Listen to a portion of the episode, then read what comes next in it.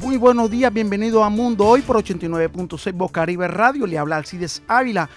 Me acompaña en los controles Laura Senior. Hoy, es 6 de noviembre, 13 de noviembre del año 2021. Disculpen, eh, hay un día muy alegre, un día muy hermoso con un sol asoleado.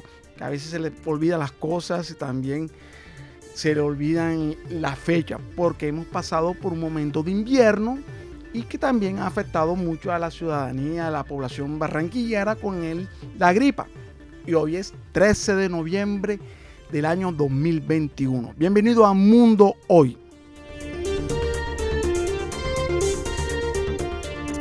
Un día como hoy,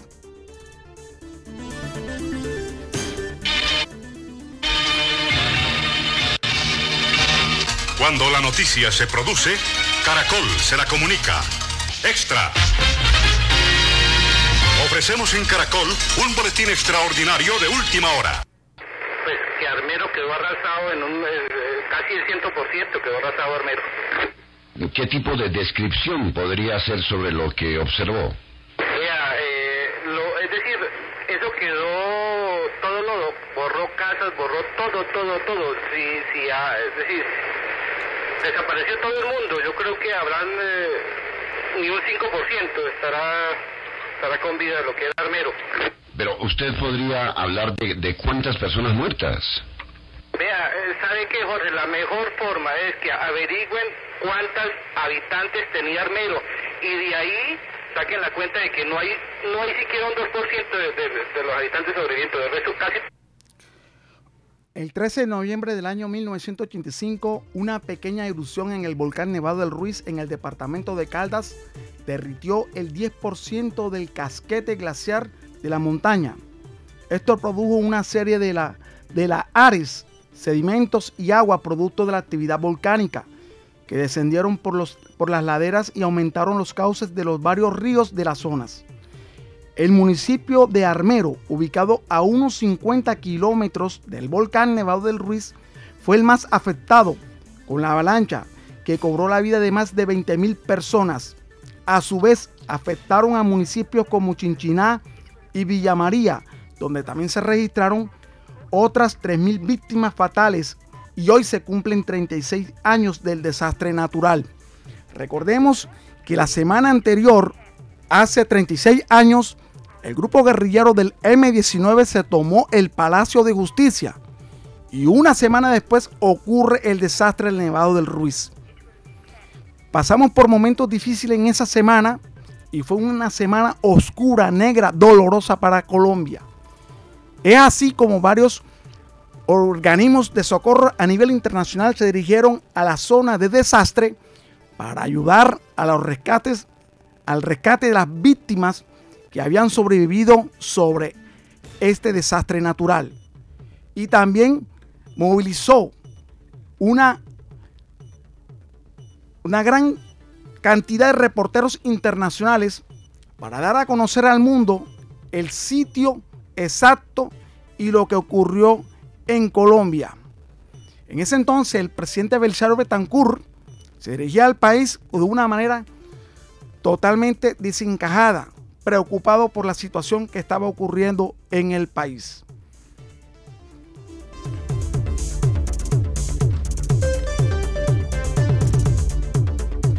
Mundo Hoy, 89.6 por Bocaribe Radio. Y ayer se produjo una noticia muy importante para, para Barranquilla y también para los, para los carromuleros. Porque ayer el, el alcalde le entregó a 30 familias que habían culminado el proceso de formación y asesoría para el emprendimiento, o sea, realizar su propio negocio, ya que la alcaldía de Barranquilla viene realizando un programa de sustitución de tracción animal que se llama BTA. Se tiene planeado para el 2021 que serán sustituidos 100 conductores y la meta asimismo de la administración completar totalmente un proceso de todos los carromuleros que se encuentran registrados en el distrito. Para el año 2024 se tiene establecido que en la ciudad de Barranquilla no existirá lo que se llaman los carromuleros. Se le están entregando incentivos, se le están entregando oportunidades de abrir su propio negocio al dejar esta labor con los animales. Los animales serán entregados en adopción y serán animales como el burro, el caballo que comúnmente lo llamamos, pero serán entregados a, fundaciones donde serán atendidos y, serán llevados a cabo procesos veterinarios a los animales. Este es el alcalde Jaime Purmarejo dando a conocer este programa BTA. Estamos adoptando una solución muy social para erradicar los carros de mula en Barranquilla, los BTA, los vehículos de tracción animal, pero lo hacemos primero entendiendo que detrás de cada carro mula hay una familia que ha vivido eso 20 o 30 años y que no podemos simplemente prohibirlos o no podemos simplemente pensar que todas las soluciones son iguales. Por eso que nos unimos con la Fundación Santo Domingo para en los próximos tres años acompañar a estas familias y dotarlas de una microempresa que ellos decidan, capacitarlos y acompañarlos, para que de esa manera no perjudiquemos a la familia y podamos entregar esa mula, ese, ese burro o ese caballo o yegua en adopción. Es una solución integral que toma tiempo, que toma mucho esfuerzo, pero que nos da la garantía de que no vamos a perjudicar, sino al, al revés, fortalecer con toda nuestra capacidad institucional a las familias que están detrás de este proyecto y obviamente a los animales. Vamos a hacer más de 600 sustituciones y antes de que finalice el 2023 no tendremos más vehículos de tracción animal circulando por las calles de Barranquilla. Pero lo más importante es que nos estamos tomando el tiempo para hacerlo bien, reconocer y acompañar a estas familias en toda nuestra gestión, no solo con el micro, la microempresa, sino también inclusión social, becas para los jóvenes que las necesiten, que se están graduando, acompañamiento para eh, incluirlos en programas sociales si no tienen. Es decir, toda la oferta institucional de la Alcaldía de Barranquilla está volcada a acompañar a estas familias a hacer un tránsito hacia una mejor vida. Muchos tienen miedo, miedo por la vida, miedo además porque tienen un vínculo emocional muy fuerte con el animal. El animal es para la familia, para la mayoría de ellos. Por eso que viene un proceso psicosocial, acompañarlos a montar su micronegocio para a la familia, que es a veces la más importante fuente de aprobación o desaprobación del mismo programa. Y, por eso estamos arrancando con 30, antes de que finalice el año tendremos 100 y luego los próximos dos años tendremos 250 y 300 adicionales. Hoy eh, fue un día muy emocionante para mí, debo, debo reconocerlo, porque hablando con algunos de ellos, eh, uno va a montar una, un puesto de comida rápida en la 8 y lleva 22 años vendiendo frutas y verduras. Otro que vendía o, recogía chatarra va a montar una, un, negocio de alquiler de cumpleaños del barrio de las Malvinas. Eh, otro amigo me decía que lleva 30 años vendiendo frutas en el suroccidente de Barranquilla y verduras y ahora se va a dedicar también a montar pequeños negocios de alquiler de lavadoras. Como ellos hay miles. Otro me hablaba que en Surdís va a montar una pescadería y tengo el compromiso con mi grupo de trabajo que a cada uno de esos negocios vamos a ir a consumir, vamos a hacerle publicidad. Bueno, esas eran las declaraciones del alcalde Jaime Pomarejo, dando a conocer esta noticia, ayudando a los carromuleros para que dejen esa labor y apoyarle para que monten su propia microempresa. No solamente van a apoyar al carromulero, sino a sus familias y a sus hijos ayudándolos también a emprendimiento y a estudios, oportunidades para estudio para la superación de esta familia en la ciudad de Barranquilla.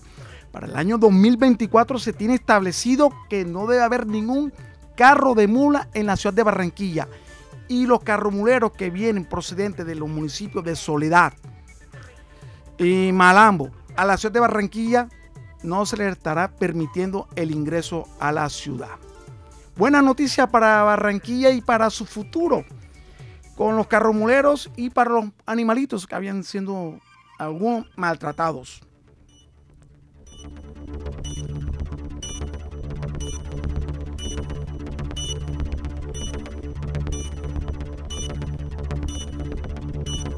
Ahora nos vamos para unos anuncios y regresamos.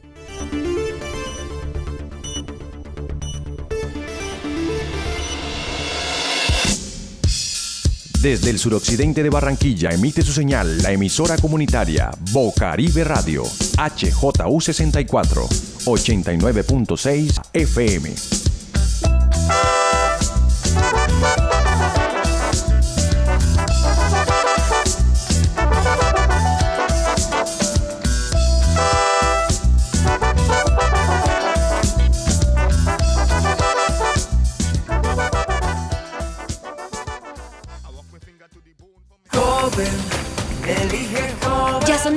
Jóvenes en Colombia que han descargado Infocandidatos, una red social participativa, incluyente, donde los mensajes de odio ni las fake news existen. La era de la democracia digital ya está aquí. Infocandidatos, una app que llegó para comunicarnos. Vota este 5 de diciembre en los consejos locales de juventud y sé parte de la renovación que Colombia necesita, porque este 5 de diciembre, joven elige hoy. Registraduría Nacional del Estado Civil. Escucha Vivir en Paz cada jueves de 3 a 4 de la tarde. Vivir en Paz por Bocaribe Radio en los 89.6 FM.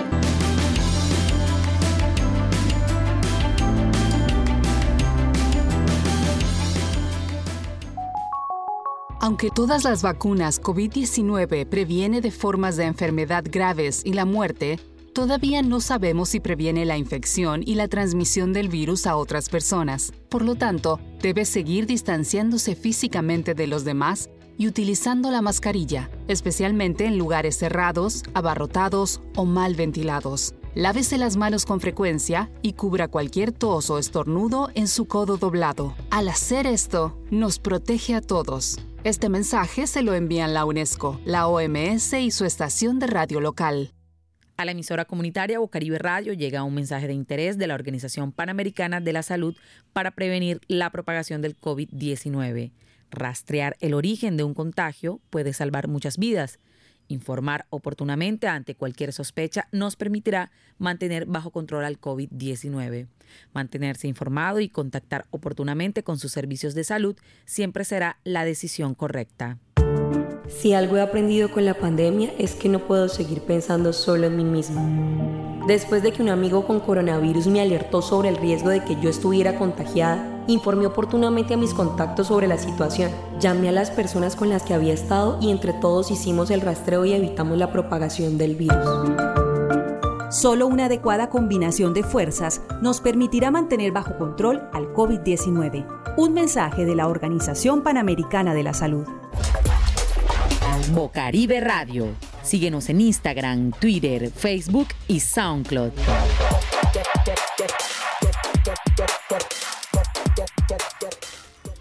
Regresamos a Mundo hoy por 89.6 Bocaribe Radio. Se habla mucho acerca de la buena alimentación, cómo debe ser un buen estilo de alimentación para una persona. Tenemos como invitada a la doctora Ruby Sarmiento, nutricionista aquí en la ciudad de Barranquilla, o cual nos ha cedido un poco de su espacio para hacer una entrevista acerca cómo es una buena alimentación, qué se debe comer para tener un buen cuerpo sano y bien alimentado. Buenos días, doctora Ruby. Buenos días.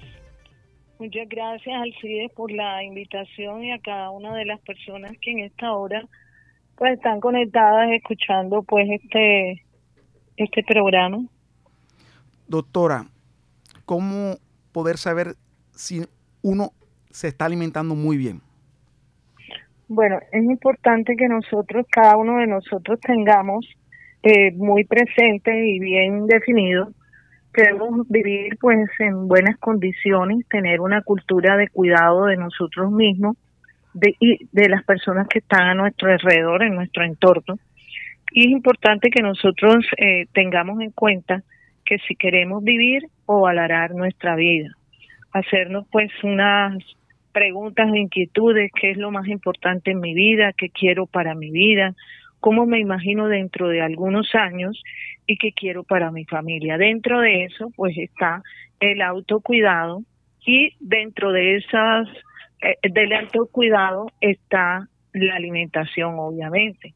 Nosotros pues debemos tener una alimentación pues balanceada, completa, equilibrada, que nos ayude a mantener un buen estado de salud, porque eh, si nosotros pues no nos cuidamos, pues podemos desarrollar ciertas enfermedades. Entonces, eh, debemos adoptar estilos de vida saludables y esto hace referencia a un conjunto de actitudes o comportamientos diarios que llevan a las personas a mantener a su cuerpo, su mente de una manera adecuada. Si hablamos de la alimentación, dentro de eso, del autocuidado, nuestra alimentación debe ser eh, pues completa, aquella que aporta al organismo todos los nutrientes esenciales para conservar nuestra salud, teniendo en cuenta nuestra edad, el exceso o los estados especiales de la salud. Y dentro de esto, pues una alimentación balanceada, debemos tener en cuenta esos tips. Respetar el horario de las comidas, evitar consumir en exceso sal y azúcar, comer alimentos pues alto contenido de fibra. La fibra la consumimos pues en las verduras, en las frutas, estas nos aportan vitaminas y minerales, pero además la fibra nos ayuda a mantener todo nuestro sistema digestivo en óptimas condiciones, de tal manera que evitemos pues tener estreñimiento, colesterol, triglicéridos, aún la fibra ayuda a que esto nos, nos disminuya. Importante el consumo pues de la proteína, las carnes rojas no se deben consumir pues es lo ideal, no muy frecuentemente, eh, pero por lo menos mínimo una o dos veces a la semana, eh, hacer comidas pues que no sean muy copiosas, es decir, lo más saludable posible, no grasosas. Otro tip importante es masticar muy bien, porque cuando nosotros comemos muy rápido, la sensación de saciedad se va muy rápido. Consumir los alimentos en un lugar adecuado, un, un ambiente, pues un entorno que sea saludable.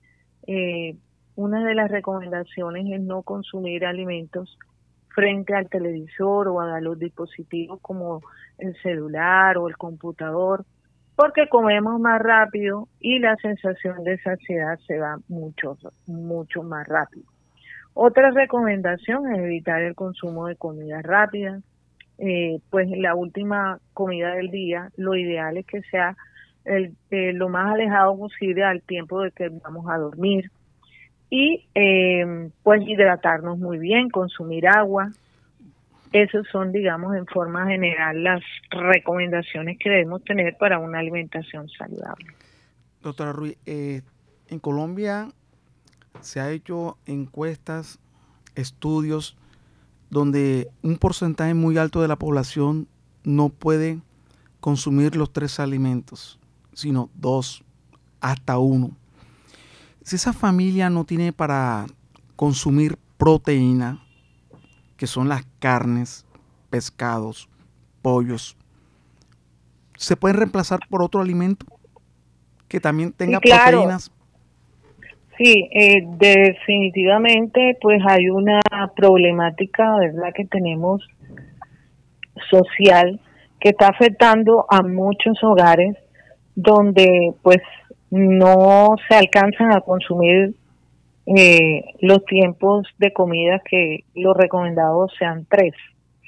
Pero dentro de las opciones que tenemos, porque hay alimentos que pueden ser más económicos, de mayor facilidad para adquirirlos y que nos pueden ayudar a tener una adecuada nutrición.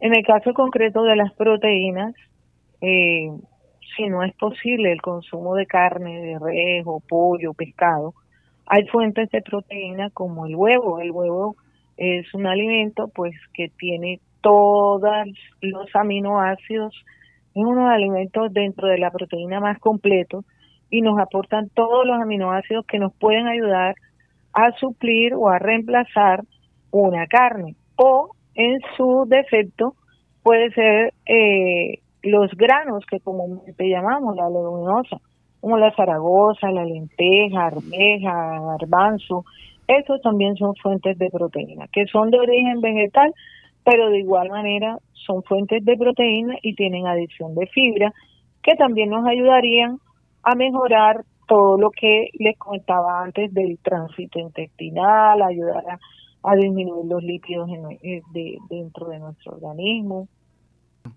Gracias, doctora, por esta información valiosa para los oyentes de Mundo Hoy por Bocaribe Radio. Muchas gracias.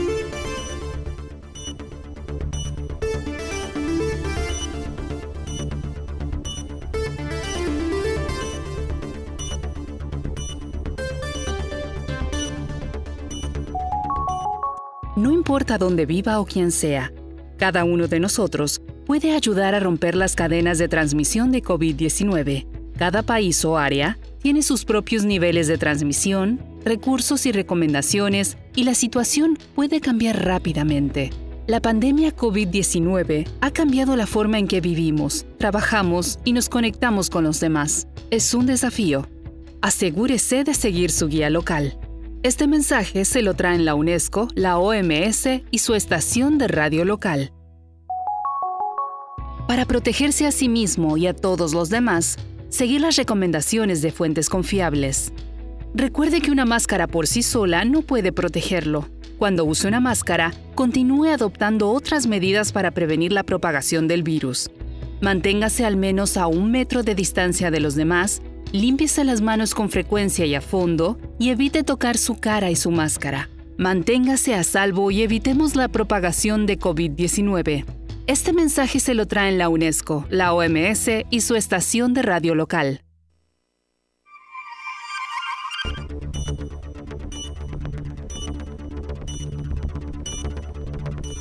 Regresamos a Mundo hoy por 89.6 Bocaribe Radio. Eh, tanta el desarrollo y la tecnología que ya no, no nos deben sorprender lo que el hombre crea. La China sacará al mercado en el año 2024 el primer carro volador.